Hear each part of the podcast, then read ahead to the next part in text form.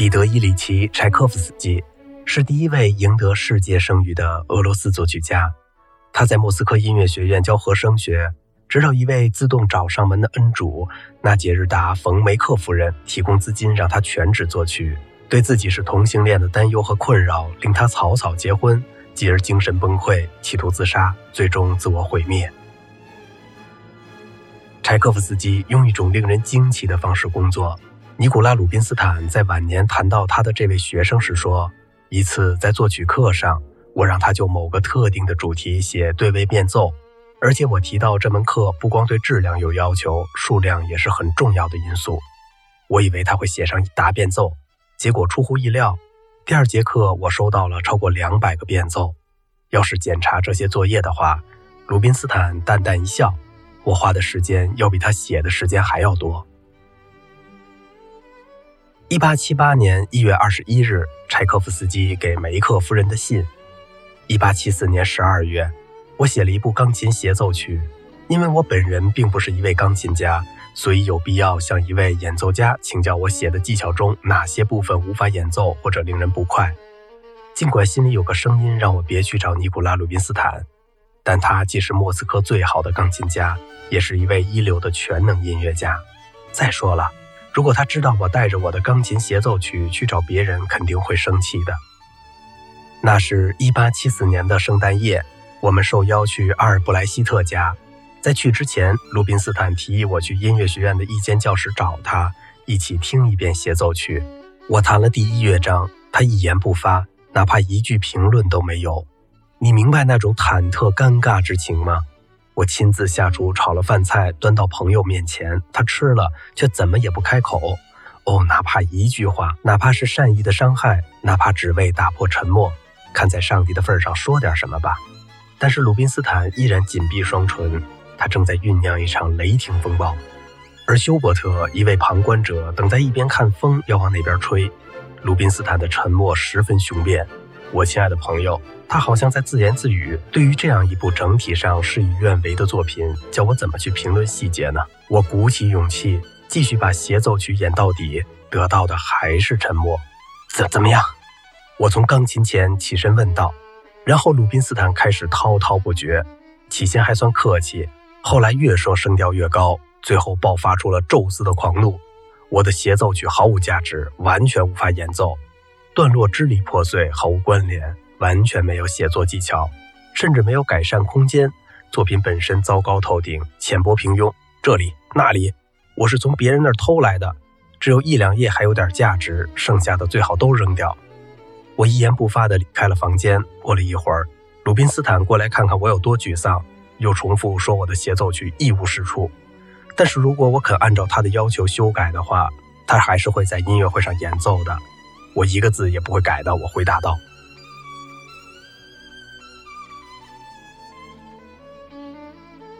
在谈到评论时，他说：“对于一部作品，特别是新作品来说，被别人不闻不问是最糟糕的命运了。评论家写什么并不重要，重要的是他写与不写。”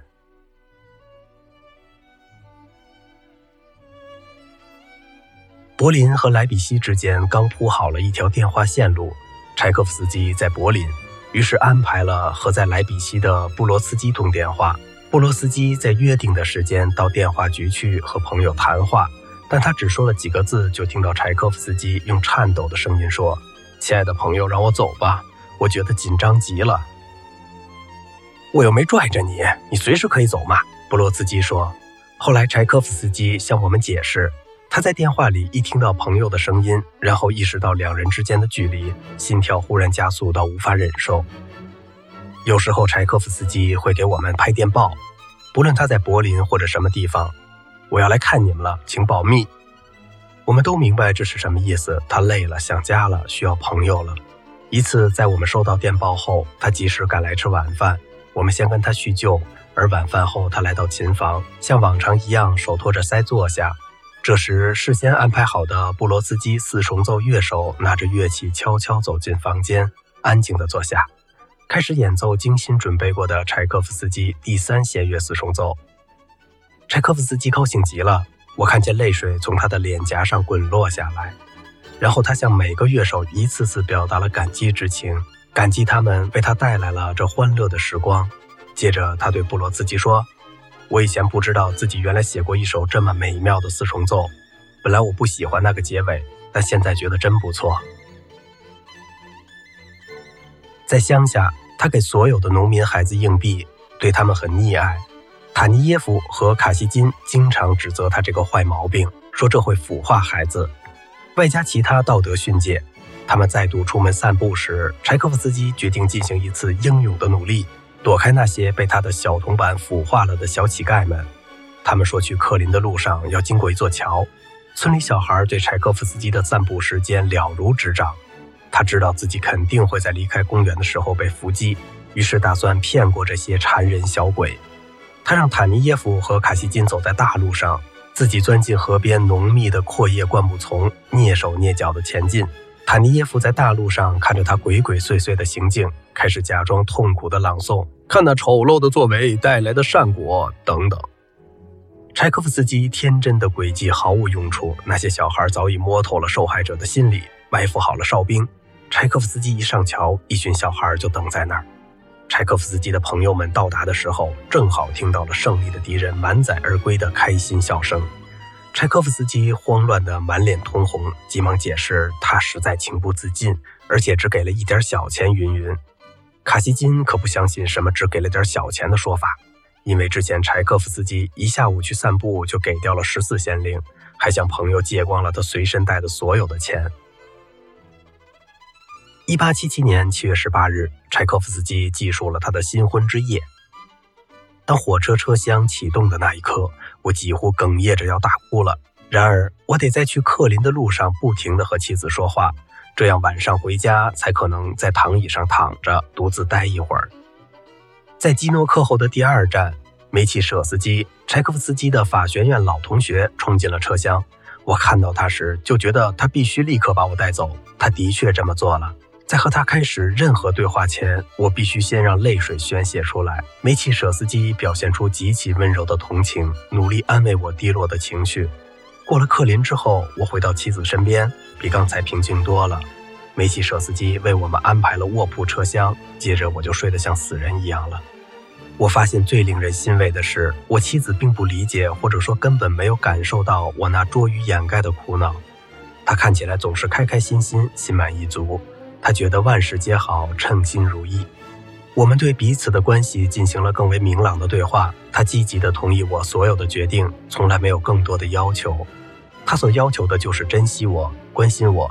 我保留了一切行动的自由。一次，他告诉卡西金，他曾晚上一个人待在乡村别墅。当他的目光落在自己的日记上时，忽然掠过了一阵恐惧。好像他担心，万一死时身边没有朋友，这些生活隐私就会被什么人伺机窥探。在这种感受的影响下，他立刻生了火，把所有的日记付之一炬，然后上床睡觉。这件事的确令他很遗憾，但总的来说，他相信此乃明智之举。里姆斯基科萨科夫的叙述，我记得曾在悲怆交响曲演出的中场休息时问过他，他写这部作品是否有计划。他回答：“当然，原本有计划，但并不想宣布。”他最后一次去圣彼得堡时，我只在音乐会上见到了他。几天后，大家谈论的都是他重病的消息。他的公寓一天几次被全世界的问候塞得满满的，多么奇怪呀！尽管他是得了霍乱而死，但所有人都可以去听追思弥撒。我记得维耶治比洛维奇喝得烂醉，不停地吻着死者的头和脸。霍乱病人会被隔离，为了避免传染，尸体也会被隔离。里姆斯基科萨科夫对柴可夫斯基的死因猜测在当时得到了广泛的认同，但真相直到近八十年后才重见天日。一八九三年秋，柴可夫斯基遭遇了不幸的威胁。斯坦伯克费莫大公很反感作曲家对他年轻的侄子表现出的异常关心，他给沙皇写了一封控诉信。而且让柴可夫斯基在法学院的学生贾科比转交给亚历山大三世。如果柴可夫斯基的同性恋倾向被公开，他就会被剥夺所有权利，流放西伯利亚，而且会令法学院所有的老校友蒙羞。为了避免此事公开，贾科比邀请了柴可夫斯基昔日的校友来到圣彼得堡，组成了一个荣誉法庭。调查持续了很长时间，几乎有五个小时。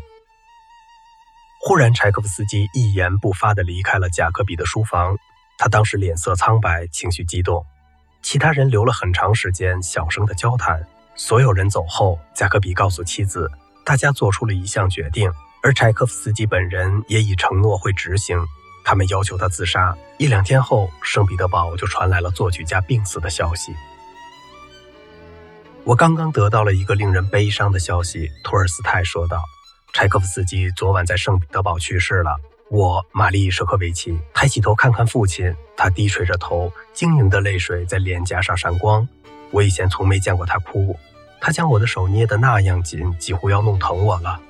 他的眼泪成了一条小溪，顺着他花白的胡子滴在我的额头上。托尔斯泰捏着那份电报的巨大拳头模糊了我的视线，仿佛一块小小黄色屏幕遮住了渐暗的天空。早晨九点的安魂弥撒是为了抚慰彼得·伊里奇·柴可夫斯基的灵魂。我驾着轻便雪橇来到莫斯科的一间大教堂，发现音乐学院所有的教授都聚在侧边的一个小教堂里。我站在斯克里亚宾和塔尼耶夫中间。当司机开始吟诵弥撒时，我注意到斯克里亚宾的脸上有一种极不自然的苍白。塔尼耶夫在抽泣，跪下来亲吻着小教堂里冰冷的石板。整个仪式中充满了浓郁的阴郁气氛。希腊东正教的神父开始用深沉有力的男低音半读半吟诵，接着他提高了声音，发出一种令人窒息的哭喊，就好像死亡天使的翅膀掠过了这阴暗冰冷的小教堂一般。可怜的彼得·伊里奇·柴可夫斯基总是在自杀的边缘徘徊，生怕别人发现他是个同性恋。加基列夫说道。而今天，如果你是作曲家却不是同性恋，简直要朝自己的脑袋开枪！我立刻表示异议，并举了三位传统而极为成功的在世作曲家为例。加基列夫反驳说：“别扯了，他们中有两个想当同性恋却没当成，还有一个是阳痿。”